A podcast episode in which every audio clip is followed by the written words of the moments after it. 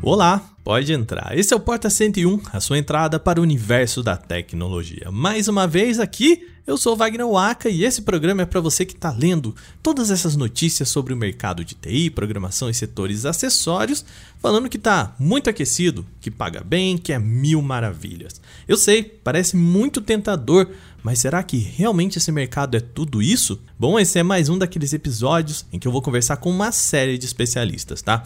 Foram quatro bate-papos para chegar a esse programa. Vamos falar sobre o mercado, sobre curso e, claro, conversar com quem fez essa transição recente de carreira.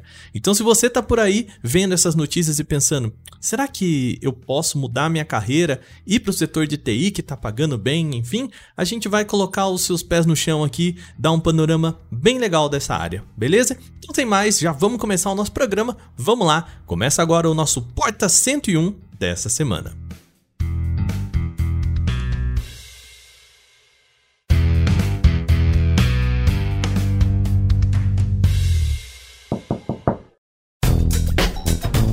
Antes de começar o nosso programa, aquele aviso rápido que a gente tem por aqui. Na semana passada a gente fez aquele episódio do quinto dia útil falando sobre preços de smartphones, sobre todos esses setores, ajudando você a entender como que você pode fazer uma compra melhor, enfim, com o nosso pessoal aqui do Canaltech Ofertas. Então, se você gostou desse papo, a primeira coisa, já vai lá, tem link aqui na descrição, vai lá no grupo do Canaltech Ofertas, que você sempre vai acompanhar as melhores ofertas em smartphones e outros produtos. Eu recebi e-mails de muita gente falando que gostou desse programa, dessa ideia e que gostaria de ver mais vezes por aqui. Bom, então eu vou pedir para vocês aí me mandarem sugestões de produtos que vocês gostariam que aparecessem nesse programa aí do quinto dia útil, o momento em que a gente está com a grana na mão para fazer aquela compra. Então a gente sabe que tem muitos produtos que vocês gostam e que podem aparecer aqui no nosso programa. Então manda pra gente, tá? podcast@canaltech.com.br, envie esse e-mail, fale com a gente que isso também é sempre legal. Bacana? Já aproveitando que a gente está aqui nesses recados rápidos, lembra de seguir a gente aí no seu agregador de podcasts e também é, compartilhar esse programa com mais gente. Eu queria agradecer muito a nossa audiência, que tem sido muito, muito, muito legal. E a gente chegou ao top 3 lá no Spotify de podcast de tecnologia. Isso é muito legal, isso é graças a você, ouvinte, que está aí sempre é, acompanhando o nosso programa, compartilhando e com todo esse carinho aqui com a gente sempre, tá bom? Muito obrigado. A gente ainda pode crescer muito mais, então vamos lá, eu conto com você. Apresenta esse programa, o Porta 101, também a porta de entrada no universo da tecnologia para mais gente. Muito obrigado e vamos crescer ainda mais, beleza? Sem mais, vamos então agora para o nosso programa de hoje.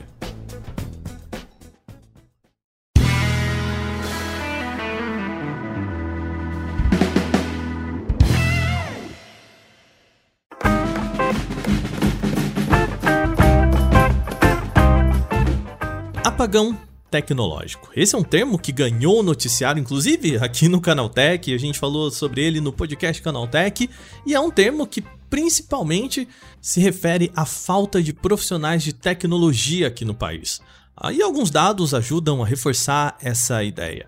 Por exemplo, os números da Associação Brasileira de Empresas de Tecnologia da Informação e Comunicação, a Brascom, indicam que até 2025 serão 797 mil vagas criadas para programadores e desenvolvedores, entre outras carreiras. E pensando nesse montante de vagas que vão abrir, faltam candidatos para ocupar essas oportunidades de trabalho. Essa mesma pesquisa da Brascom apurou que o déficit de profissionais pode chegar a 530 mil pessoas até 2025.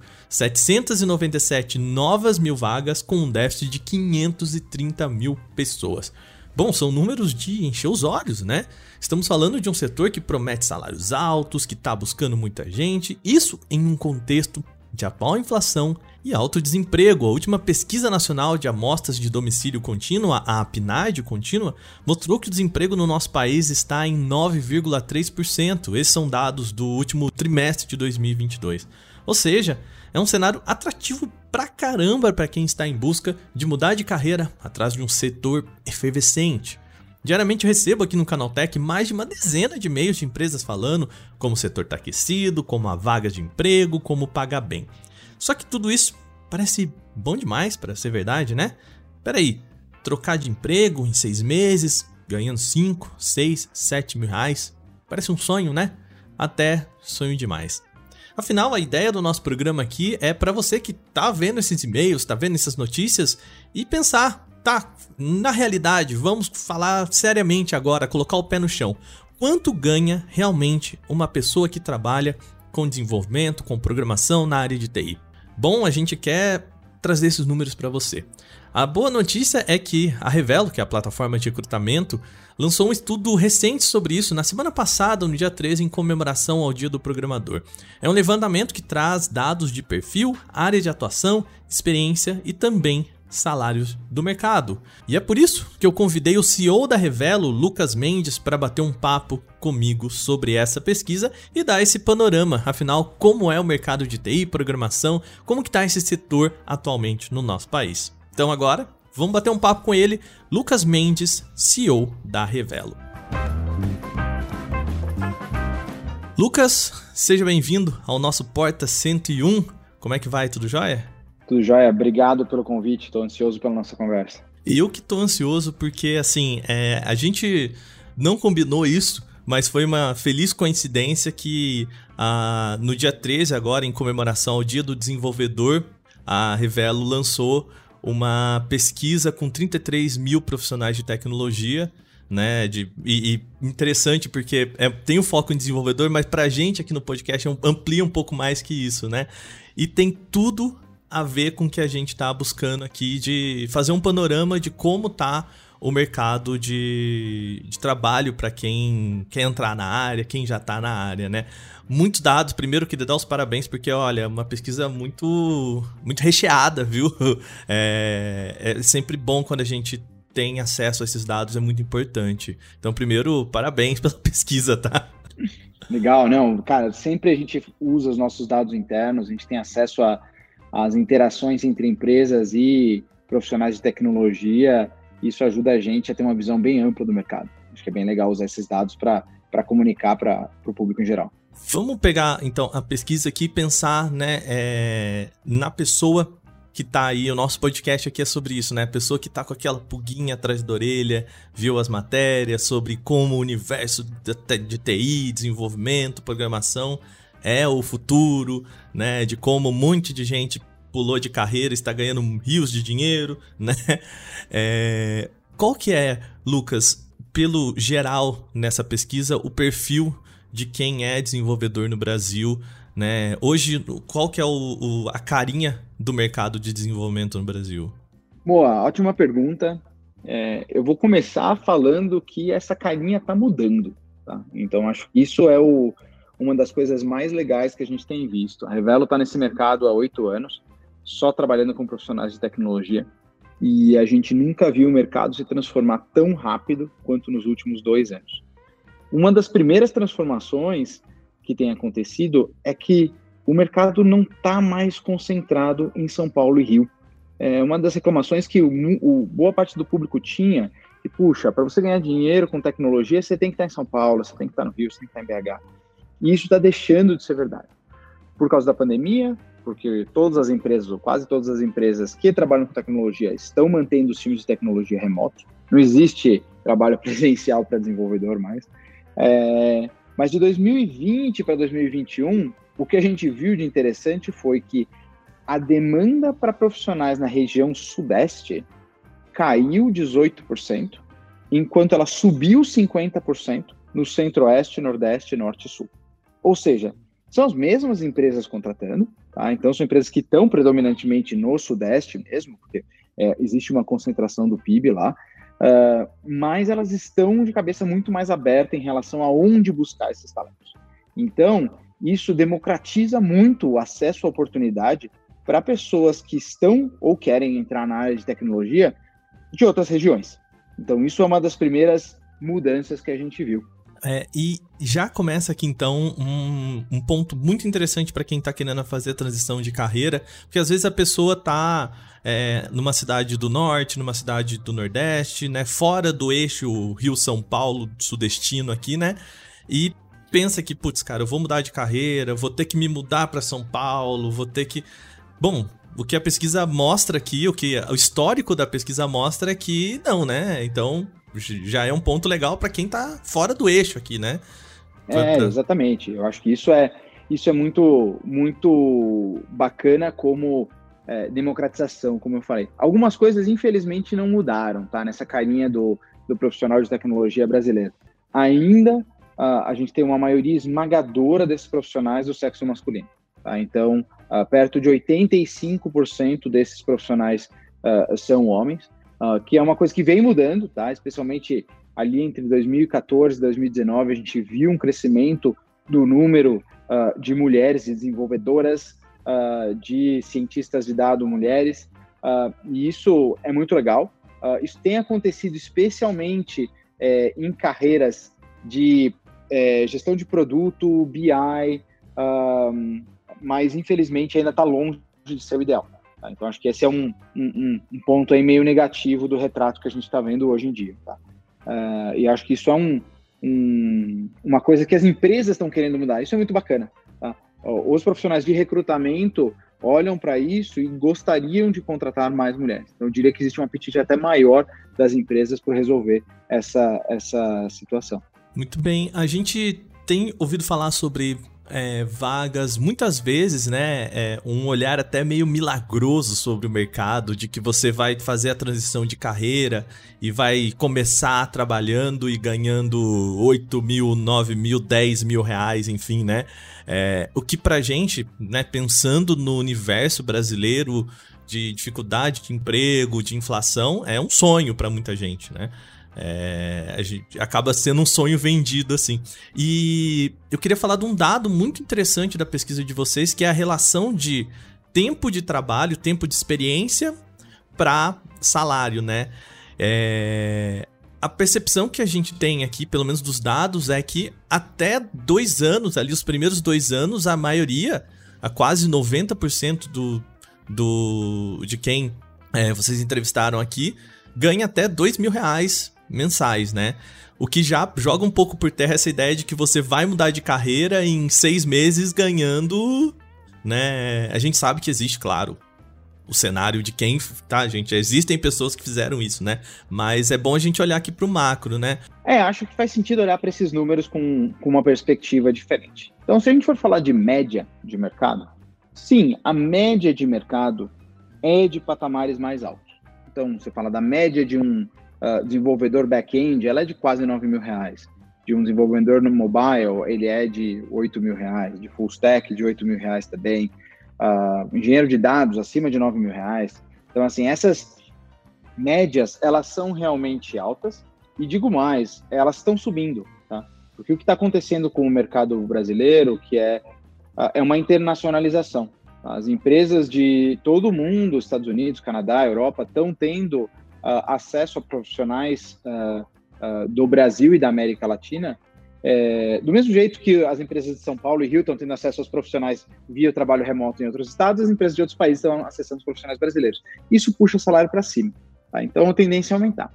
Mas você tem total razão. Existe uma relação muito forte entre senioridade, tempo de experiência e esses salários. Tá? Então, os números que você falou, eles são números gerais de profissionais de tecnologia. Um profissional de desenvolvimento de software, um programador, entra no mercado ganhando ali perto de 4 mil reais. Aí esse é um salário de entrada que a gente vê como média, 4 a 5 mil reais. Tá? Uh, tem exceções? Tem exceções para cima, tem exceções para baixo. Mas é uma escadinha. E, e acho que uma coisa importante de destacar é que sim, existe uma demanda muito grande no mercado para profissionais de tecnologia. Sim, ela continua existindo, especialmente uh, uh, é, por essa democratização do trabalho remoto.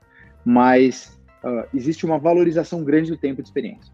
Então, entrar, não espere entrar com um salário muito alto, mas entre para construir experiência. No momento que você consegue ter essa experiência, aí sim você consegue ter acesso a esses patamares de salário uh, que, eu, que eu mencionei no começo, ou até maiores se a gente estiver falando de trabalho remoto para o exterior. É, aqui os números mostram que com sete anos ou mais de experiência, mais da metade das pessoas recebe acima de 10 mil reais. Então, assim, é, mostra que existe um plano de carreira, existe uma perspectiva muito boa a longo prazo, né? E o que a gente tem conversado também com alguns entrevistados aqui nesse podcast também é a ideia do, do que, que falta no mercado. Né? Você teria é, essa visão, Lucas, do que, que qual que é o gap, né? Porque a gente tem falado muito sobre o apagão tecnológico, de ah, vai faltar X é, X mil funcionários até 2025, enfim, né? Existe essa ideia de que a gente precisa formar mais gente, né? O mercado está precisando de pessoas. Mas que tipo de pessoas o mercado está precisando? São mais júniores, mais experientes, né? Qual que é, é esse perfil necessitado do mercado? Legal, eu vou falar de dois jeitos essa resposta. Eu vou falar um pouco sobre as espe especialidades que são mais demandadas, depois vou falar um pouco desse, desse nível de experiência, tá? Então, hoje, se você olhar para o mercado de desenvolvimento, a gente tem mais ou menos 30% da demanda para profissionais é, full stack, né, que são os profissionais que são tanto back-end, ou seja, back-end é quem cuida dos, dos bastidores aí dos sistemas, uh, e também faz front-end, né, que cuida dos elementos que aí que o usuário consegue enxergar. Né? Então, uh, esses profissionais full stack, né, que é, é o famoso uh, que cobra escanteio e cabeceio ao mesmo tempo. O pau para toda a obra, né? É, exato esse profissional é responsável por mais ou menos um terço de toda a demanda de desenvolvimento que, que existe hoje no Brasil. Então, esse, esse profissional que consegue ser versátil e, e, e, e trabalhar tanto no back quanto no front. Tá? Um, existe uma demanda também alta para profissionais exclusivos de, de back-end, né? com 27% do total da demanda, e um pouco menor para front-end. Dentro de todas essas especialidades, a gente tem várias linguagens de programação. Né? Então, acho que é uma coisa que é, é, as empresas uh, veem, uh, uh, uma empresa escolhe uma linguagem de programação para construir seus sistemas, e aí os profissionais que ela contrata são profissionais que têm experiência nessa linguagem. Então, então as linguagens mais é, é, é buscadas pelas empresas hoje são JavaScript e as suas variantes. Tá? Então, React, Node, é, o próprio React Native, que veio aí do, do, do, do, do JavaScript também, uh, e é, outros frameworks de, de, de JS aí, como uh, Express, Vue e por aí vai. Então, assim, uh, JavaScript eu considero que é uma boa porta de entrada uh, para o profissional em termos de demanda de mercado. Desenvolvedores que estiverem escutando a gente vão falar, ah, tem mil problemas com essas linguagens que o Lucas falou. Tem, mas eu estou só refletindo aqui o que o mercado está buscando. Tá? Então, acho que, acho que é importante ser honesto. Uh, agora, dentro do que você falou, sim, existe um gap de talentos monstruoso no Brasil. Tá? Ele é grande. Uh, infelizmente, essa demanda hoje está se concentrando em profissionais mais sêniores. Tá? Então, uh, hoje existe profissional de tecnologia júnior que está desempregado no mercado.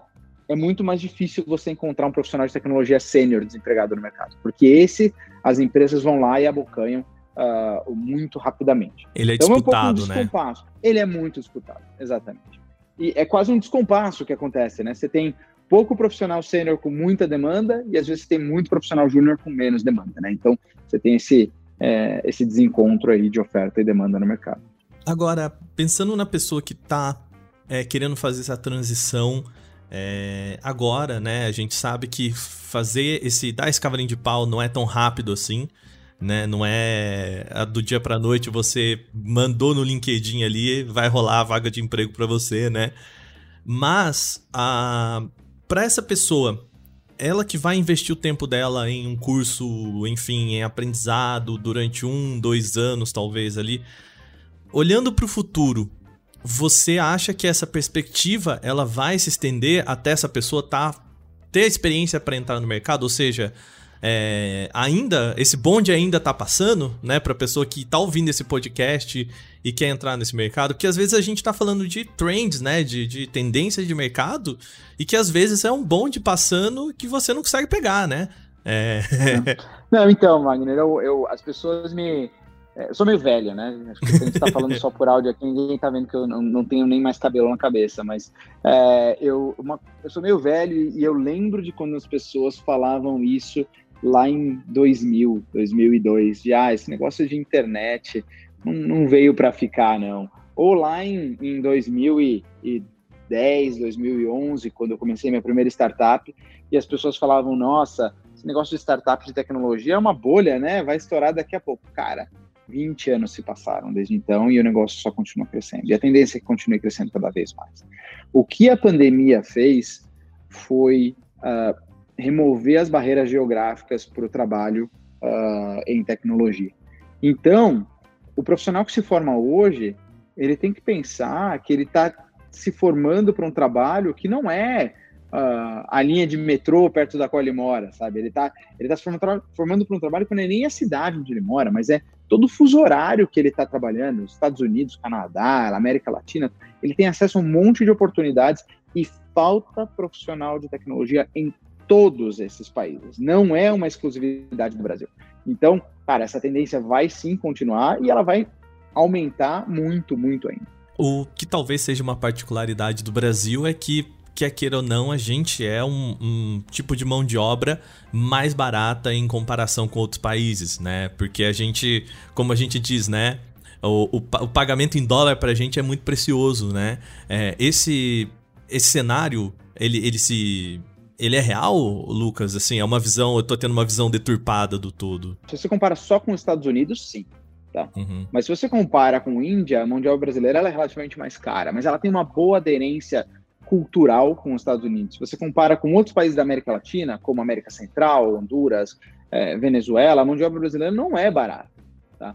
Uh, a questão é, nós brasileiros temos essa benção e essa maldição né, de, de ter um mercado doméstico muito grande. A gente sempre teve uma economia grande no Brasil, com com muita empresa nascendo, muita empresa contratando.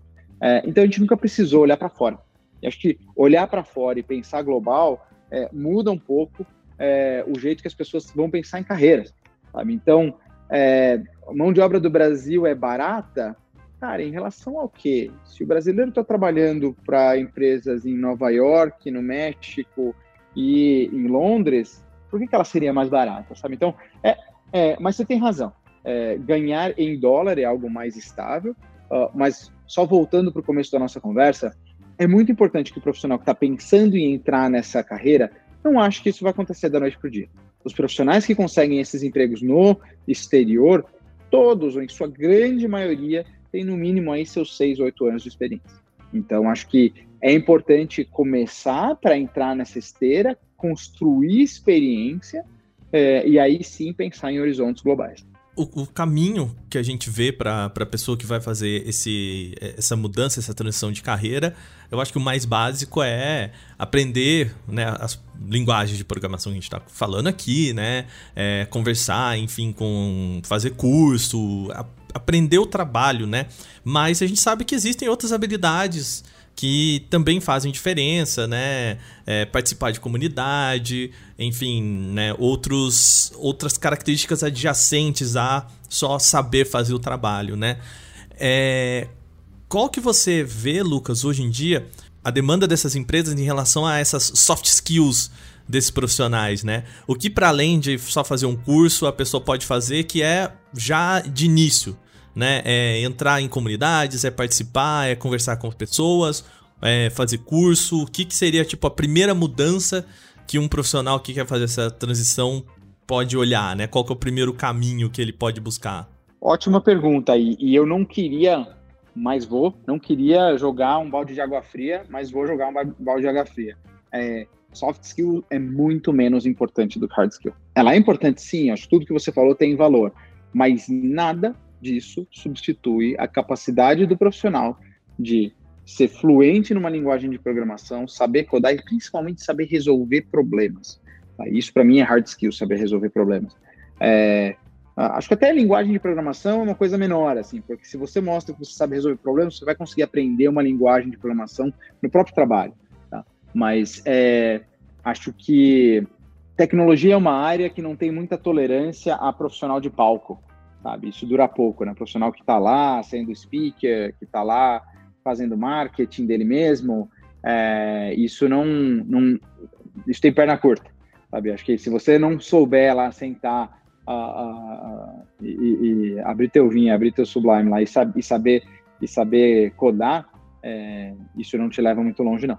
É, não dá para responder pergunta dando volta, né?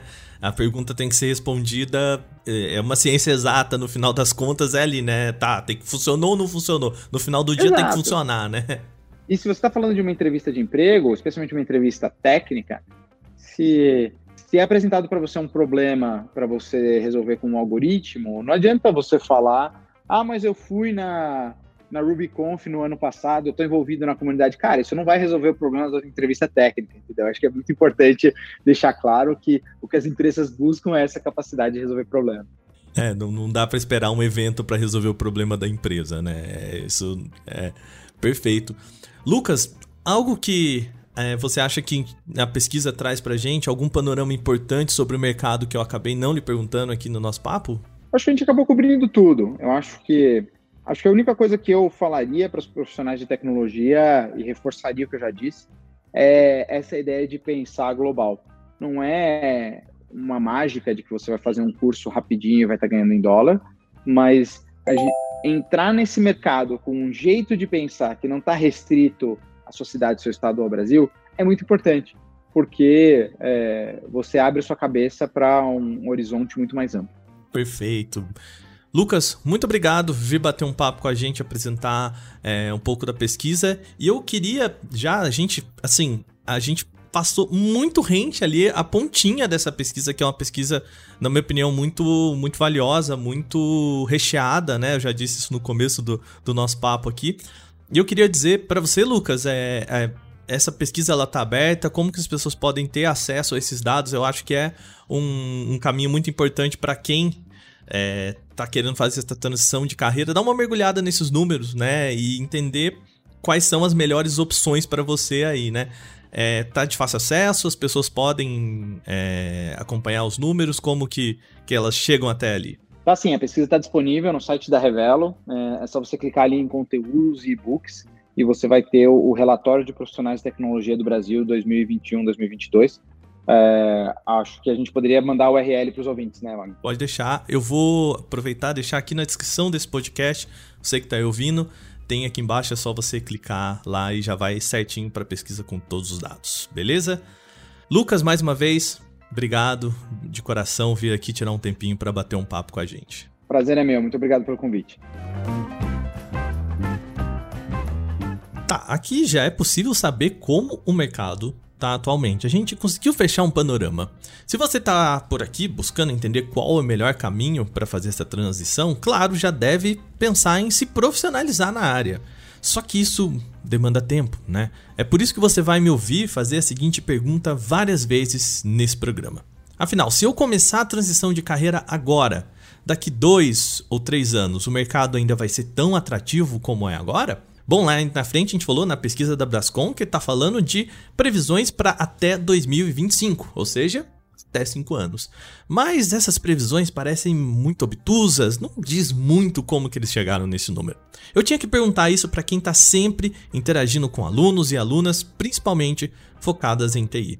E é por isso que a conversa desse segundo bloco vai ser com Guilherme Silveira, que é cofundador e diretor de educação da plataforma de ensino Alura.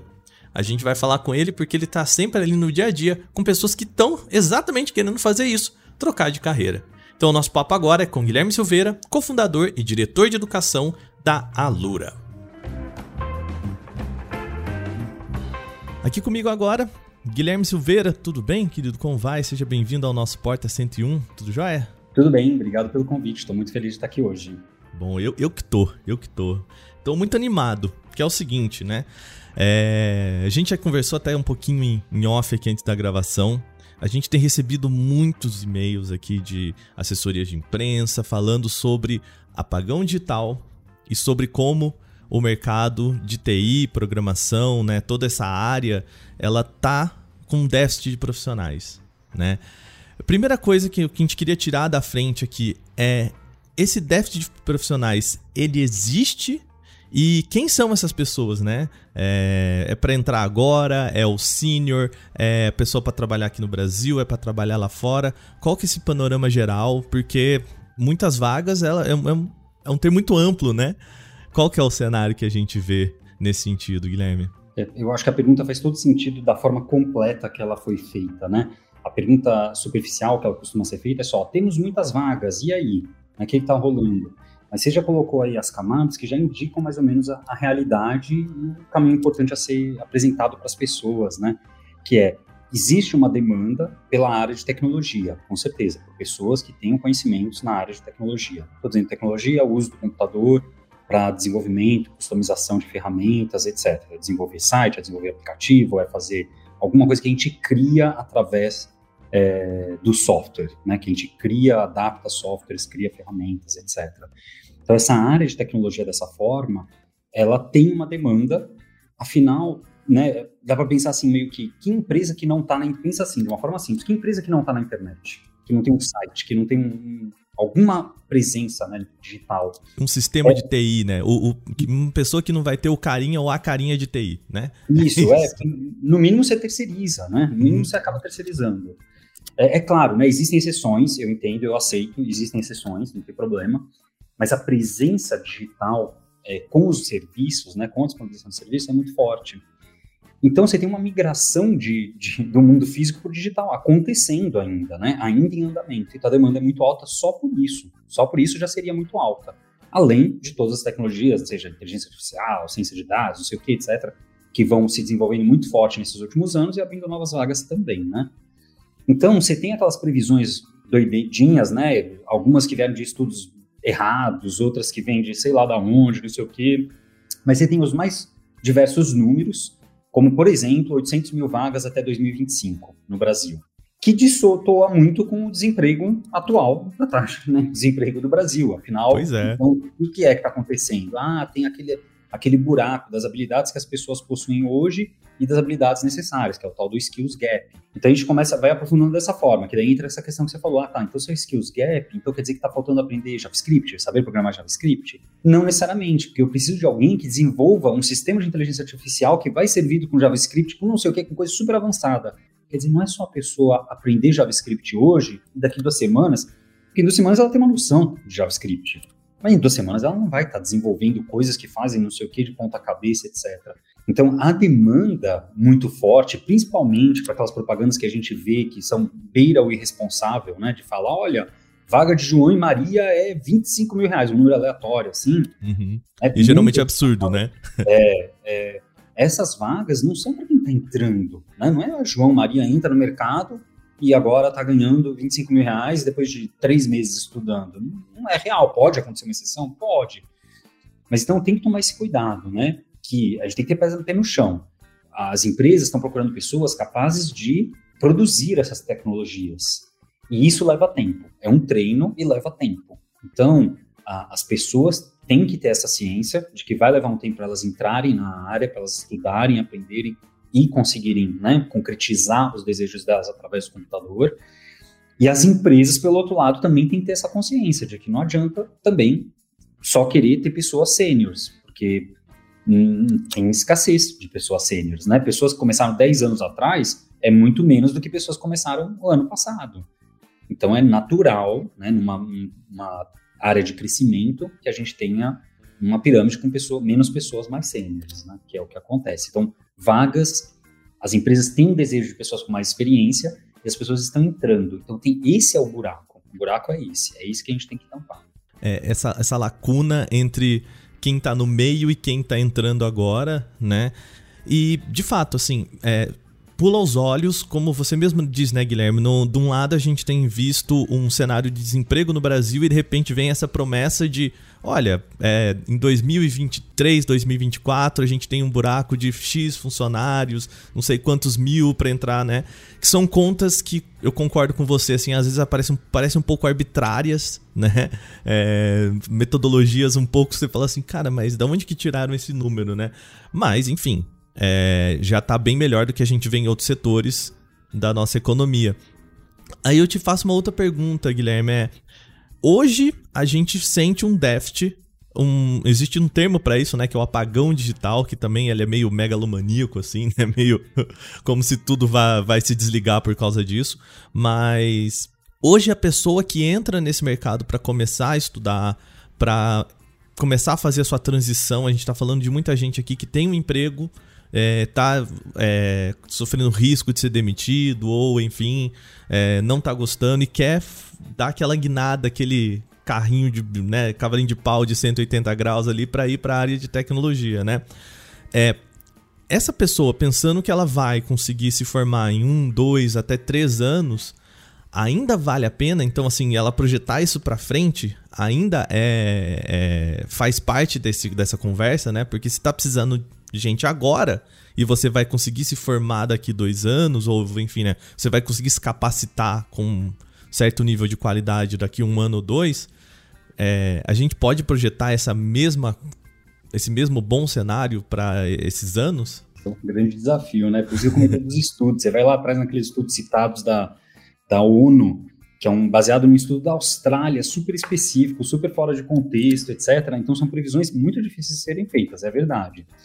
Mas por outro lado, realmente a gente tem isso, de que existe uma demanda muito grande, é claro, né? De um lado, tem essa demanda muito grande hoje, então, quer dizer, é um buraco mesmo, né? Uma lacuna, pessoas, a gente tem vagas em empresas para serem preenchidas e que ficam meses para serem preenchidas.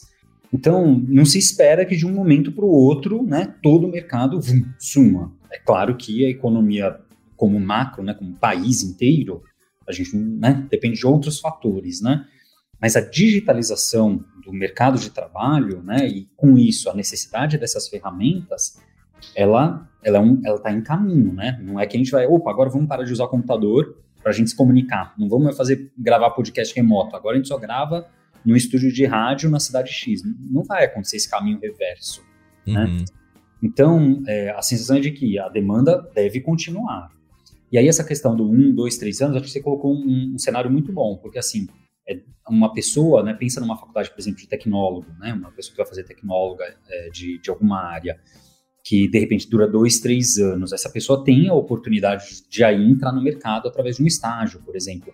Então, acho que um tempo né, muito mais factível, de um a três anos, é muito mais factível de você ter o conhecimento suficiente, já solidificado, com já mais prática, etc., e entrar no mercado. Claro que pode ser com seis meses, claro que vai ter a raridade de três meses, mas é, tem que pensar nesse prazo mesmo. É, seis meses, um ano, dois anos, é, e aí você ter essa oportunidade de entrar no mercado que é um prazo mais curto que a gente consegue ver um pouco melhor, né? De que, opa, vai ter essa demanda. É, mesmo levando em consideração essa correção que está tendo agora, por exemplo, com, né, com a economia tendo apertado em diversos setores, empresas tendo demitido pessoas com salários altos, né? E ainda tendo, de repente, vagas abertas em, em outras, outras áreas. Não necessariamente, sabe, não, ah, vou demitir a pessoa cara para contratar a barata. Eu, pessoalmente, não vi isso. É, mas, é, mas o de outras áreas de tecnologia, essa demanda a gente vê acontecendo. Então, não dá para a gente fazer a previsão, e eu sou a última pessoa que gosta de fazer previsão, mas, é, mas esse prazo, um, dois anos, é um prazo que a gente tem mais, mais próximo da gente, né? A gente não vê o mundo abandonando o computador digital nesse período. Né? Sim, e até entrando novas tecnologias, né? Ah, até, Guilherme, pensando assim, é, quando a gente fala que agora é, existe um, principalmente um gap entre as pessoas bem mais seniors, né? E entre as os pessoas que estão entrando agora, a tendência é que essas pessoas que estão entrando agora vão se tornando mais seniors e esses espaços também vão se abrindo, né? É, você põe uma pessoa para cima, a vaga dela fica, né? E, e, a gente vai subindo, né? Vai escalando essas pessoas. Agora, uma pergunta que eu queria fazer para você é, é, aí na Lura, né, vocês têm um, um, uma série de, de alunos profissionais capacitados e eu imagino que o mercado deva conversar muito com vocês sobre isso, né? De, cara, oh, é, a gente tá precisando de gente assim, né? Eu, eu, consigo conversar com seus alunos, né? Como que, é, existe uma demanda da, das empresas para vocês? Essa demanda tem aumentado? Ela é constante, né? É, nas conversas com as empresas, como vocês têm visto é, essa necessidade de pessoas capacitadas? E depois eu já jogo a outra pergunta que é quais são essas áreas, né? É, porque a gente está falando aqui de né, macros, né, programação, é, TI, né, que são áreas muito macros, né, que a pessoa fala assim, tá, agora eu vou ser programador, tá, mas programador em quê, né, em qual cenário, enfim. Tá. É, as empresas sim, elas nos buscam já tem muitos anos, né, porque como a gente está há 18 anos, desde 2004, trabalhando ensino de tecnologia, a gente já foi criando uma rede de pessoas que tá, né, que, que a gente foi treinando e que hoje em dia estão espalhadas no Brasil inteiro, trabalhando nas mais diversas áreas de tecnologia. Então elas nos buscam porque elas criaram suas carreiras junto com a gente, né, junto com o nosso ensino de alguma forma, tem uma história que intersecta com a nossa história, e então elas buscam, né, como quando você se forma na faculdade X, você busca pessoas da faculdade X, querendo ou não, é, a mesma coisa acaba ocorrendo. Então tem muita busca é, hoje que ocorre. É, existe dois pontos importantes, né, o ponto e a solução. O primeiro ponto é que assim, os nossos clientes, as pessoas que a gente atende, são os nossos alunos e alunas. São as pessoas que estudam com a gente, que a gente está, né, que é o nosso objetivo final, é fazer essas pessoas darem próximos passos nas mais diversas situações é, e, e, caminhos, né, de, de, tecnologia, de programação, de ciência de dados, inteligência artificial, seja o que for. Agora, então, quando uma, se uma empresa vem para mim e fala, olha, eu quero contratar gente de aluno e aluna teu, é, de, é muito delicado o conflito de interesse, porque esses meus alunos e alunas, elas já estão estudando comigo, elas confiam né, em indicações que a gente vai fazer e elas já, às vezes, elas já são clientes né? Na verdade, quem está pagando é, é onde ela está trabalhando. Uhum. E aí é agora empregador, né? A vaga para essa pessoa é muito delicado, muito delicado, muito complicado. E aí pode gerar um conflito de interesse, né? Para quem que eu tô, né? Meu objetivo de treinar nessa tecnologia é para você ou é para a empresa que está pensando? Em... Então, isso tem que ficar muito claro. Para a gente, hoje, nosso trabalho, o foco é para o aluno, para a aluna. Mesmo, claro, que as clientes, as empresas PJ contratem, que o objetivo é que o aluno, a aluna aprenda e melhore o trabalho dela dentro da empresa. E aí, como que a gente atende então essa demanda? Porque a demanda é real, certo? As empresas precisam. Então, elas vêm para a gente e elas falam, a gente precisa. E aí, a gente faz, tem, tem projetos específicos, né, que a gente desenvolveu, né, soluções específicas educacionais para esses casos. Então, projetos onde a gente faz o onboarding. Então, eles, de repente, fazem a seleção e a gente faz o processo de onboarding. Então, eles não precisam contratar, por exemplo, alguém que já manje de closure. Eles contratam alguém que não sabe ainda closure mas que eles acreditam que tem um potencial. A pessoa entrou, a gente tem todo um processo de onboarding, onde a gente leva essa pessoa a saber programar como as pessoas que programam nessa empresa com Clover. Ah, é, então, essa é um, uma das formas de trabalhar. Então, a gente tira esse conflito de interesse, né? É, a empresa fica satisfeita, o aluno, o aluno fica satisfeito, a gente fica satisfeito, todo mundo fica satisfeito. E evita uma possível situação de conflito. É, então, é um pouco disso. É, é, a forma que a gente tenta atender é é, é atender separadamente. Né? Atender Sem entrar no meio de campo aí entre as duas coisas, isso, né? Eu isso, entendo completo o seu. É. O seu. Até porque, assim, no final dos dias, aí depois a pessoa fala, ah, tá privilegiando o tipo de aluno A para empresa B e não, não é a ideia, né? Não isso, pode, isso não é pode acontecer. Né? É, é isso. Se uma empresa me contrata para treinar os funcionários e funcionárias dela, é aquele é meu atendimento, é melhorar né, o trabalho daquelas pessoas através dos nossos cursos, da nossa comunidade, etc. Eu não posso correr o risco de misturar com uma outra coisa que é prejudicial para esse, né, esse interesse completo, que é da empresa tendo pessoas melhores capacitadas, etc. e tal. É delicado. Perfeito. Aí vamos para a segunda parte da pergunta, então, né? É, dentro desse cenário macro que a gente tem, né? Inclusive, antes de, de vir para o nosso podcast, eu ouvi é, um podcast da Lura sobre a, a, pesquisa do Stack Overflow, né? Que meio que conta, dá um panorama de, de quem são os desenvolvedores, o que, que preferem, né? E tudo mais. E eu acho que ele dá para ter uma noção né, das áreas ali que as pessoas preferem, o que, que elas usam e tudo mais. Mas pro outro lado, né, o que que falta, né? Onde que tá esse gap? É, você tem alguma, alguma pesquisa ou alguma noção de quais são essas áreas mais necessitadas, né? Enfim, programação, TI, tudo muito macro, né? É, então, Wagner, eu vou te pedir perdão porque eu não acompanhei ao último relatório. No, no, penúltimo do Stack Overflow, inclusive, eu participei da gravação. Do último, não, eu fiquei de fora. E aí, mas, é, com certeza, é, dentro né, de programação, se a gente pensar no computador como ferramenta, para a gente customizar nossos serviços, é, vai ter programação, vai ter ciência de dados, vai ter design, vai ter criação de jogos, vai ter inteligência artificial, etc. Ou desenvolvimento mobile. O que a gente tem que pensar é que, primeiro, nessa, nessas linhas gerais, né, que inclusive são próximos às escolas que a gente tem dentro da Alura, né, é, a, a demanda maior vai ser no core de programação, porque você utiliza uma equipe grande de pessoas programadoras com uma equipe pequena de designers, por exemplo. Né? Uhum. O número de designers, proporcionalmente ao número de pessoas programadoras e programadores, é menor. Então, o número de vagas é naturalmente menor. Isso independente da gente falando do passado, das tecnologias usadas, de futuro, etc. Então, é, e por um outro lado, se você vai desenvolver mobile, se você vai desenvolver front-end, se você vai desenvolver back-end, o core da programação é o mesmo. Se você vai desenvolver Excel, né, vai fazer fórmula de Excel, não é nem macro, é fórmula de Excel, é programação. Então, o core de programação é o, é o que tem sempre maior demanda por todos os lados, pelas empresas e pelas pessoas, porque é o core para elas, né? É o que mais tem demanda. E dos dois lados. Aí dentro de, de programação, ou dados, né? Ciência de dados com certeza né, tá paralelo, mas um pouco dentro, porque usa muito a programação é, dentro de programação, aí você vai ter as tecnologias, tecnologias mais é, que estão há mais tempo no mercado e que tiveram um pico muito forte no passado, como por exemplo Java, né, o exemplo clássico, Java.NET, mas pegar Java que é eu vivi. É, assim como você tem anteriores, como COBOL, que veio antes, assim como você tem posteriores, como Ruby, que veio depois, e as três não estão mais no, nos seus respectivos picos. Eu, eu acredito em nenhuma das, quer dizer, Java e, e Cobol, tenho certeza, Ruby eu também acredito que não esteja mais no pico. Então, é, essas linguagens criaram muitas coisas. Então, tem muito sistema aí fora com essas tecnologias. E aí, a gente precisa manter, as empresas precisam manter, né? É claro, né, ao passar do tempo, os sistemas de COBOL, muitos dos sistemas já foram migrados, mas em Java você ainda tem muita coisa. Em Ruby você ainda tem bastante coisa.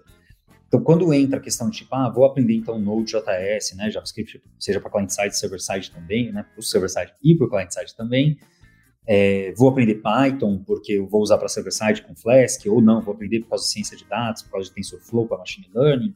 É, você entra nesses, são, são, entre aspas, as linguagens do futuro, no sentido de que me parece que o pico ainda não foi alcançado. Nesse sentido de do futuro, de que tem um mercado, e estão crescendo ainda, né? Ainda crescem, não, não começaram a cair absurdamente.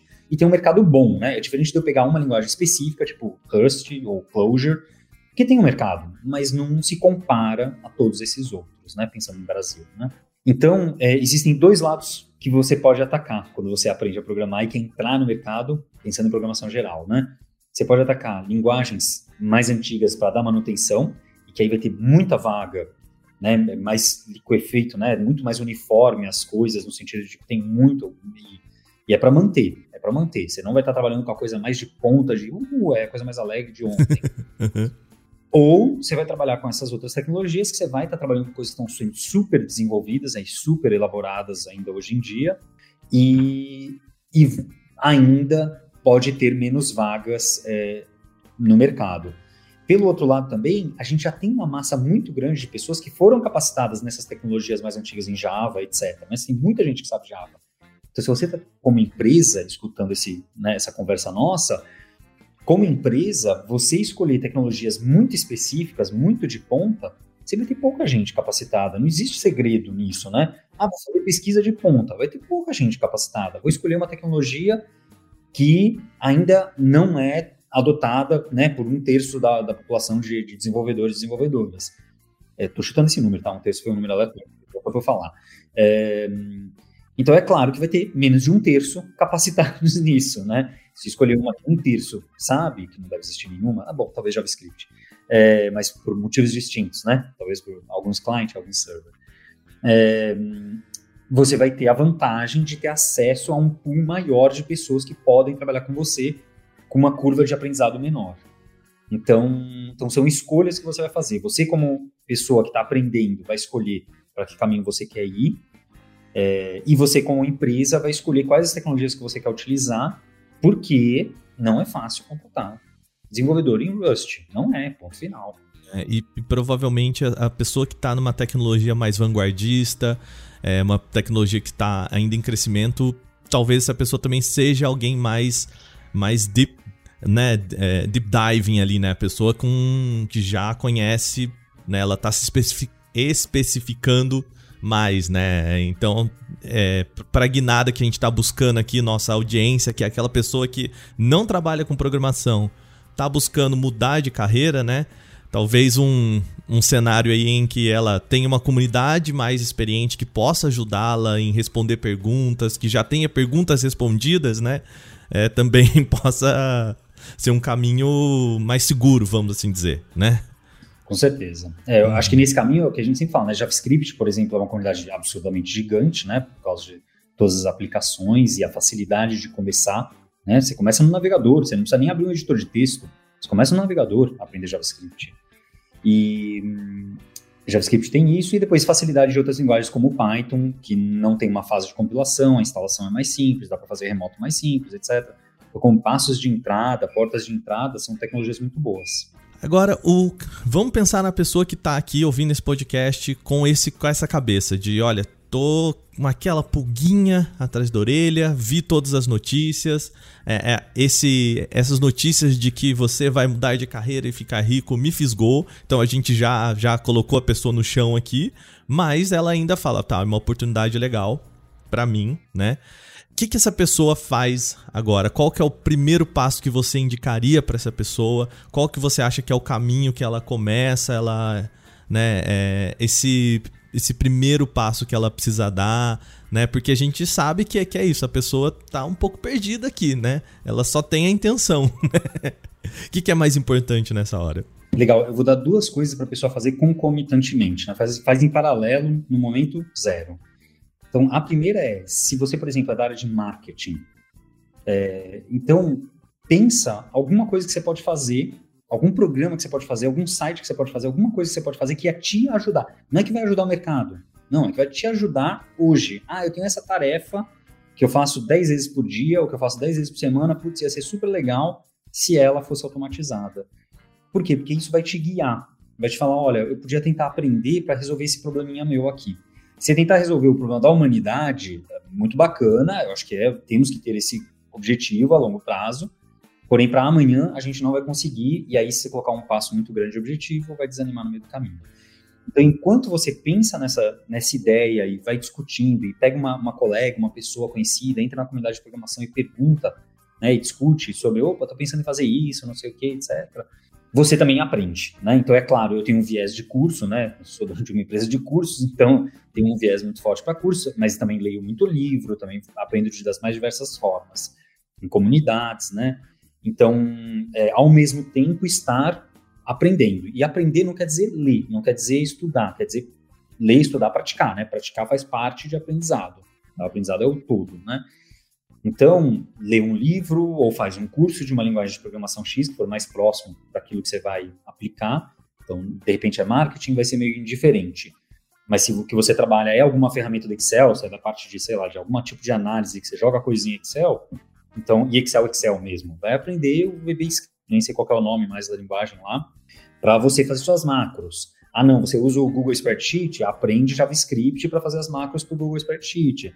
Ah, você é da área de história, aprende Python para fazer leitura de textos, né? História, eu digo de história, história mesmo, e fazer leitura de textos, livros para trabalhar com essas informações, né? Não ficção, né?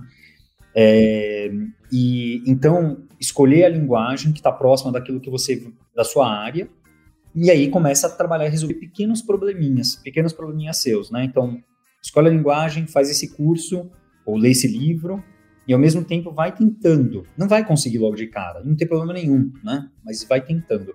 As duas coisas são importantes. Tem que encontrar isso e para isso tem comunidades e tem a própria Lura. Você pode ir lá perguntar, mesmo que não seja cliente nosso, manda e-mail lá, pergunta, olha sou de tal área, quero, quero começar, que linguagem que eu devo aprender?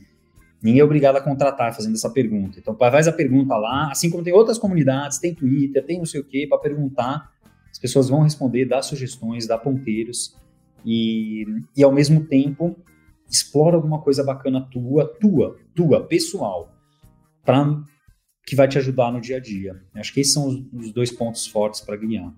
Maravilha. Então, você que está aí ouvindo esse podcast, né? Tá aí, já tem dois, dois deveres de casa aí para fazer depois que terminar de ouvir esse programa. Guilherme, eu queria agradecer a sua vinda aqui ao nosso, ao nosso podcast. Muito obrigado é, por vir trazer, conversar com a gente e bater um papo. Eu, eu acho que a gente, nesse, nesse programa, tira algumas coisas da frente, que é legal, existe essa oportunidade. Essa oportunidade não é mágica. Essa oportunidade significa é, trabalho, significa um investimento de pessoal, né? Exige dedicação. Então, assim, você não vai mudar de carreira e amanhã ser a pessoa, o senior developer ganhando muitos, muitos rios de dinheiro, né? Então, acho que também é um trabalho da gente sentar um pouco o pé no chão do pessoal aqui, né? É isso aí, a gente não quer cair naquele truque do poste do poste da rua que tem aquele cartaz escrito ganhe 500 reais fácil todo dia, pergunte-me como. É. Aí você multiplica 500 por 30, dá 15 mil reais. Aí você fica se questionando, ah, de onde que eu já vi isso? Ganhe 15 mil reais ao mês, pergunte-me como. Então, tomar, né, a gente não é real, não é realista. Eu fico ansioso para ver o que, que as pessoas vão ter de ideias de outras áreas. Se elas compartilharem comigo no Twitter, ficaria muito satisfeito, muito alegre. Então já, já vou pedir para você, Guilherme, deixa o Twitter pro pessoal aqui também. E eu vou deixar aqui na descrição do podcast qual que é, como que o pessoal pode seguir e acompanhar um pouquinho mais também. Então, meu Twitter é Guilherme Caelum, C-A-E-L-U-M, tudo junto. Ou se procurar Guilherme Silveira, eu vou estar tá lá. Beleza, então. Vai lá, quero ouvir vocês. Também aproveita, manda pra gente podcast@canaltech.com.br. Gostei, manda essa, fala pra gente aí o que que você de onde você é, para onde você quer ir e eu acho que é um papo legal pra gente bater aqui também. Guilherme, mais uma vez, obrigado, viu, pelo tempo e pelas informações que foi muito legal. Já deu para perceber que sim, estamos falando de um mercado bem aquecido, com oportunidades, mas que precisa de muito pé no chão. O Lucas da Revela lá no primeiro bloco e o Guilherme da Lura agora são excelentes especialistas, não dá para negar. Mas você pode dizer aí, você ouvinte, tá, eles não começaram agora, não sabem o que é angústia, ansiedade de pensar em mudar de carreira de repente. Então chegou a hora delas. Eu vou conversar agora com duas mulheres que fizeram essa transição recente, mudando de carreiras completamente diferentes para o mercado de TI. E quando eu falo diferente, é que de fato o que elas faziam não tinha nadinha a ver com o que o mercado de programação e tecnologia exige. Aqui a gente vai fazer aquele esquema de mesclar as duas entrevistas, afinal eu fiz basicamente as mesmas perguntas para as duas. Elas fizeram uma transição recente, então acho que pode ajudar você aí que está pensando em fazer o mesmo.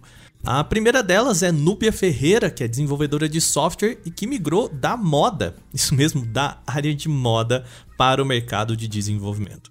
A nossa segunda entrevistada é Tatiane Meneghini, também desenvolvedora que migrou da letras para esse mundo, ou seja, duas pessoas que deram uma boa guinada de carreira para áreas bem distintas. Vamos então para o papo agora com Núbia e Tatiane, ou melhor, a Tati, como ela prefere ser chamada, aqui no Porta 101.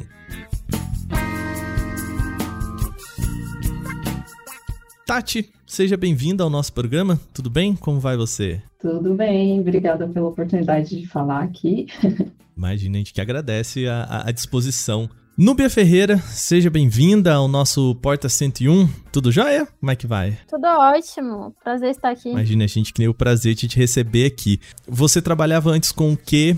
E você foi para onde, quanto? Me conta um pouquinho dessa história. Tá, eu sou formada em design de moda, na verdade, me formei bem novinha. Uhum. É, não arrumei emprego na área, fui trabalhar com varejo depois. E durante a pandemia, tem mais ou menos um ano e meio, eu migrei de área para TI. Foi bem no susto, assim, foi bem despretensiosamente, mas graças às portas abertas, aí eu já tenho uma carreira de mais ou menos um ano já, com dois empregos já na ficha. Tatis, e você? Eu sou formada em letras, bacharelada em português e espanhol, então da área de humanas, totalmente distinta. Completamente do outro lado. e então eu tive que sair bastante da minha zona de conforto, né? Porque tinha aí todas as habilidades, as experiências que eu tive eram todas da área de humanas. E há mais de dois anos, desde 2019, na verdade, eu iniciei a transição de carreira para TI. Aí foi ali para 2019, 2020 esse pulo, é isso? 2019, exatamente, que eu comecei a fazer cursos, né? E fiz um bootcamp da Reprograma, inclusive projeto social super importante aí que insere mulheres na tecnologia. E aí, em 2020, eu consegui minha primeira oportunidade na área, e aí já está completando já uns dois anos. E vamos começar então. Você já trabalhava na área de letras, o que tradução, aula, enfim, né? É, eu vou te confessar que eu comecei fazendo um curso de letras e eu pulei para jornalismo depois. Ah, então, acontece.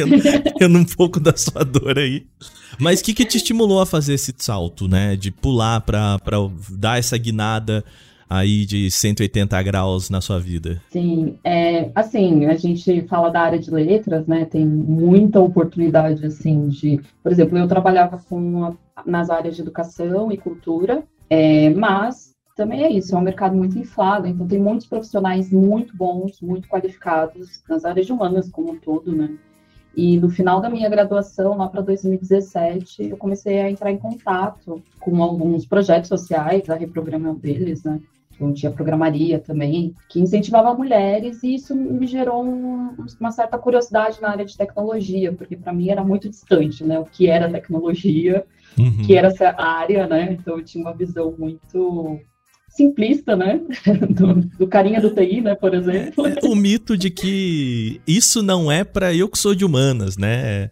Exato. É, não sei fazer conta, não sei lidar com número, e é, é, esse mito, né? Exato. E também como mulher, né? LGBT, uhum. enfim, acho que esses grupos sociais que eles são menos representados e ainda estão. precisa crescer né, na área de TI. Então, foi muito importante ver que era possível também, né? Trilhar, assim. E aí eu comecei já com esse olhar um pouco mais para o desenvolvimento mesmo.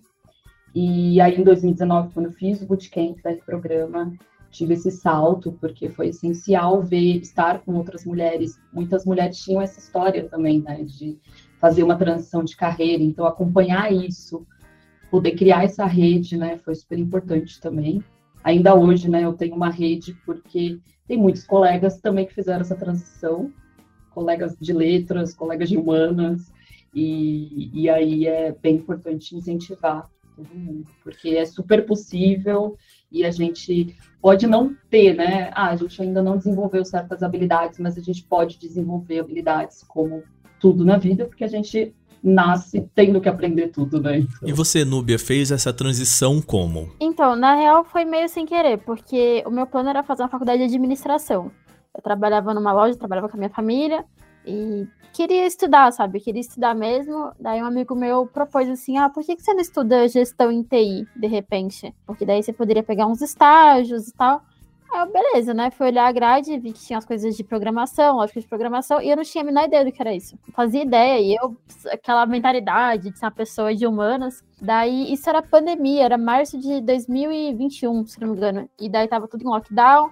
Aí eu pensei, ah, vou fazer uns cursos de lógica de programação para eu já ir me habituando. E daí eu fiz um curso, fiz outro, fiz outro, e fiz mais um. e quando eu fui ver, eu já tinha uma conexão bem legal no LinkedIn, que eu criei um LinkedIn para postar essa, esses avanços lá. Até então nem sabia nem que era dev. Nem, realmente eu não sabia nem o que, que um dev fazia. Mas acabei gostando muito, acabei achando, assim, a, eu sempre digo isso assim, que é, me formei em moda com uma pessoa muito criativa e eu achei a mesma paixão a programação, porque é o mesmo conceito, né, de você pegar uma, uma ideia e transformar em realidade. Então, acabou casando muito com as minhas skills, nunca imaginaria isso, e daí resolvi fazer essa mudança. No fim, nem cursei faculdade nenhuma. Uns meses depois, eu participei de um bootcamp de, de capacitação e arrumei o primeiro emprego. Quanto tempo demorou isso? Você falou que você vai contando, parece muito simples, né? Eu fiz um curso, então. aí depois eu fiz outro curso, aí eu fiz outro curso, e assim pensando aqui na melhor das hipóteses, cada curso demorou um mês, que eu acho que não é exatamente isso, pelo menos quatro meses foi aí, né? Olha, assim, eu primeiro eu quero dizer que é muito difícil ter uma receita, tá? Antes, eu quero deixar isso muito claro aqui, pessoal que tá ouvindo isso. É, não tem uma receita. Eu conheço gente que tá aqui um ano estudando, dois anos estudando, conseguiu a primeira oportunidade. E tem muita gente que vende um sonho por aí, que faça um curso, você vai sair daqui em dois meses, vai sair ganhando 10 mil reais. Uhum. Isso não acontece. Porém, eu tive uma trajetória acelerada. Eu consegui o um primeiro emprego com seis meses. Foi muito rápido e eu saí do zero. Mas eu me considero uma exceção.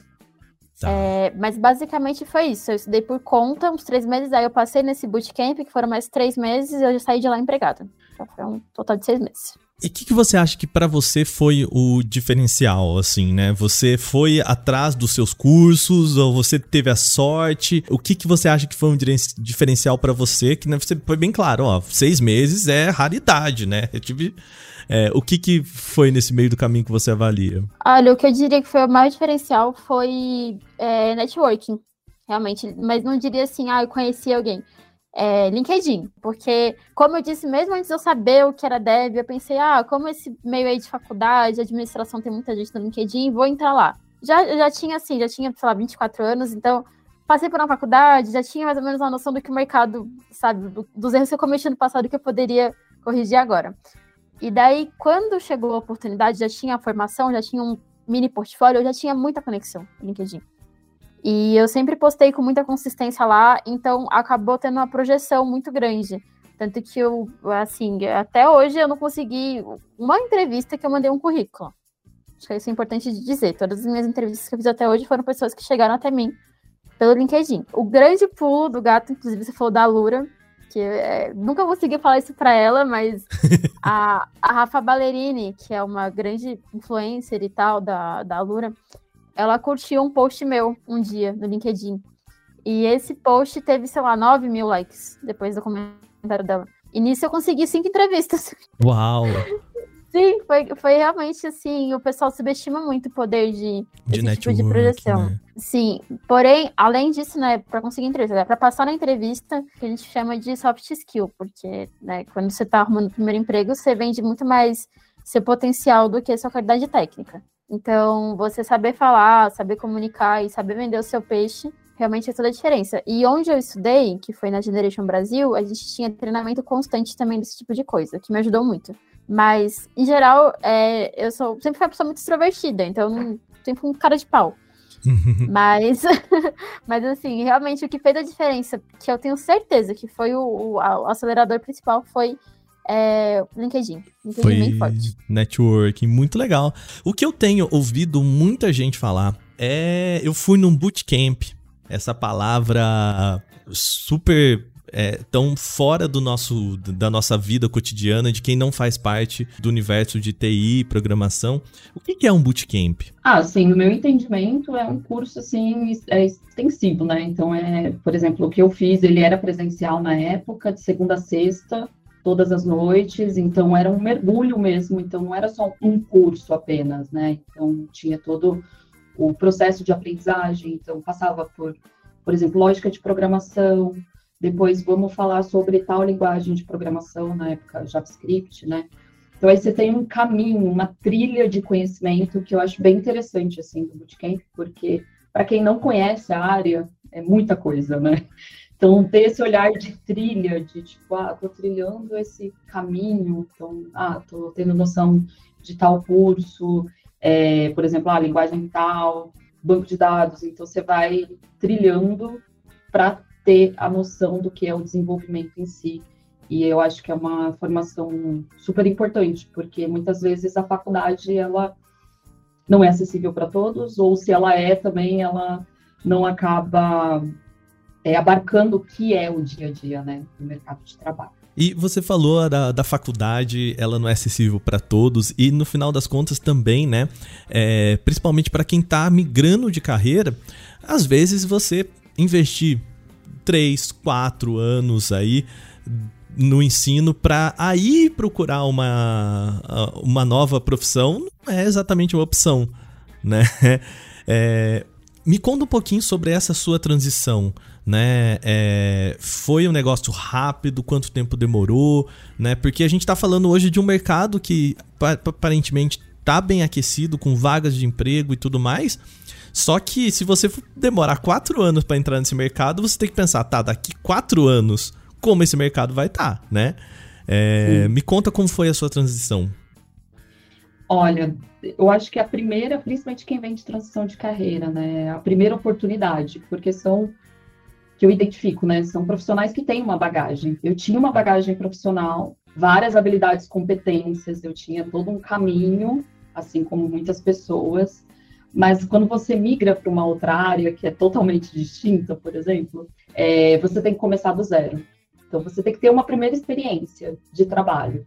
E às vezes essa oportunidade, eu acho que tipo as empresas elas estão começando a entender um pouco mais isso, mas é necessário que ainda continue, continue incentivando, porque você precisa também dar essa oportunidade para esses profissionais, entender também que eles têm uma bagagem, eles têm toda uma gama de experiências que podem ser, sim, utilizadas né, para TI, eu acho que são olhares super válidos, mas é essa primeira oportunidade. Para mim, meu caso foi um pouco, assim, demorou alguns meses, eu tinha a ideia de que, enfim, eu, hoje eu faço uma faculdade, né, uma segunda graduação, tecnólogo, na área de análise e desenvolvimento de sistemas, mas foi uma escolha minha, em determinado momento. Mas quando eu estava procurando essa primeira oportunidade, eu não tinha vínculo, né? E também não era uma opção eu começar como um estágio, né? Então eu acho que é um pouco esse entendimento, assim, tanto na oferta, né, que as empresas podem oferecer para esses profissionais que estão migrando de área, e também possibilitar que eles cresçam, né, na área. E eu acho que é um pouco essa chavinha, assim. É, então, qual a oportunidade que essa pessoa precisa ter? Ah, é como júnior. Mas o que, que a gente vai exigir? O que, que a gente vai olhar? Poxa, ela não tem, essa pessoa não tem experiência na área, então vamos avaliar de outras formas, sabe? Esse profissional, porque o mais difícil, eu acho que nesse mercado aquecido, sim, que é TI, eu acho que no Brasil é uma das áreas mais aquecidas mesmo de mercado de trabalho, que infelizmente muitas outras áreas estão sucateadas é, não são valorizadas e tem muitos profissionais bons, qualificados, né? Então é uma grande competição assim para essas vagas incríveis. Então é isso, assim, acho que é criar essa oportunidade, esse olhar para esse profissional e ter essa primeira experiência na área que vai te, te, motivar a crescer. Eu diria que, inclusive, hoje a parte mais difícil de ingressar na carreira de TI é o primeiro emprego não é estudar, não é aprender. O problema mesmo é você conseguir a primeira oportunidade. Então, o que eu digo para os meus amigos, que está tentando agora, se você não tem a opção entre empresa A e B, tem só empresa A, vá para a empresa A e aprenda lá, entendeu? Que é porque, assim, quando, é, na minha primeira experiência, minhas primeiras propostas de emprego, eu pude escolher, por exemplo, é, eu não fui para a empresa que pagava mais. É isso que eu digo que fiz essa escolha. Eu não fui para a empresa que pagava mais a princípio, porque eu julguei essa que eu fui uma escola melhor. Mas essa foi uma escolha que eu pude fazer. Se você que tá aí no mercado agora tivesse que dar uma dica para alguém que tá querendo entrar nisso, qual a, a, dica mais importante? Mostre que você sabe, não só tecnicamente. Toda experiência que você tem previamente, principalmente está migrando de área, sempre tem alguma coisa a acrescentar. Tudo, hum. nem que seja sei lá, moda, culinária, conheço gente de todos os backgrounds. E sempre tem alguma skill, alguma qualificação que vai ser útil, né? Que seja lidar, trabalho em grupo, liderança, comunicação. Tudo isso é tão importante quanto qualidade técnica, principalmente nesse primeiro estágio. Então, não pense que você está começando do zero porque você não está. E tudo que você fez até agora vai contar muito no seu currículo. E então é mostra o que sabe nesse sentido e mostra o que sabe também de se apresente faça seu LinkedIn, poste suas coisas, tenha consistência, aprenda a se comunicar e se venda. Eu acho que assim, primeiro entender a área de tecnologia, onde você está realmente querendo se inserir ou se identificar, enfim, de alguma, de alguma maneira, e priorizar o conhecimento básico. Muitas vezes, por exemplo, na área de desenvolvimento, você prioriza, nossa, tem um monte de framework, ferramenta, linguagem, qual, eu vou começar por onde? Não, prioriza a lógica de programação, sabe? Resolução de problemas. Eu acho que essa é a base e é o que realmente vai demandar ali no dia a dia, independente do nível que você tenha de experiência, você precisa ter isso e praticar, né? Então, assim, é, é bem solidificar a base de conhecimento, assim, entender a área. Acho que são essas duas dicas que eu daria e dou. e é isso, eu acho que também uma, um convite, né? São para as uhum. pessoas. A gente tem que agregar cada vez mais, incluir cada vez mais. Então, que tenham mais mulheres, que tenham mais pessoas negras, periféricas, LGBTs, PCDs, né? Pessoas com deficiência. Então, a gente precisa dessa diversidade também na área. Muito legal. Núbia, eu queria agradecer. Muito obrigado por vir aqui bater um papo com a gente. Imagina, eu que agradeço. Tati, muito obrigado por tirar um tempo para bater um papo com a gente aqui no podcast.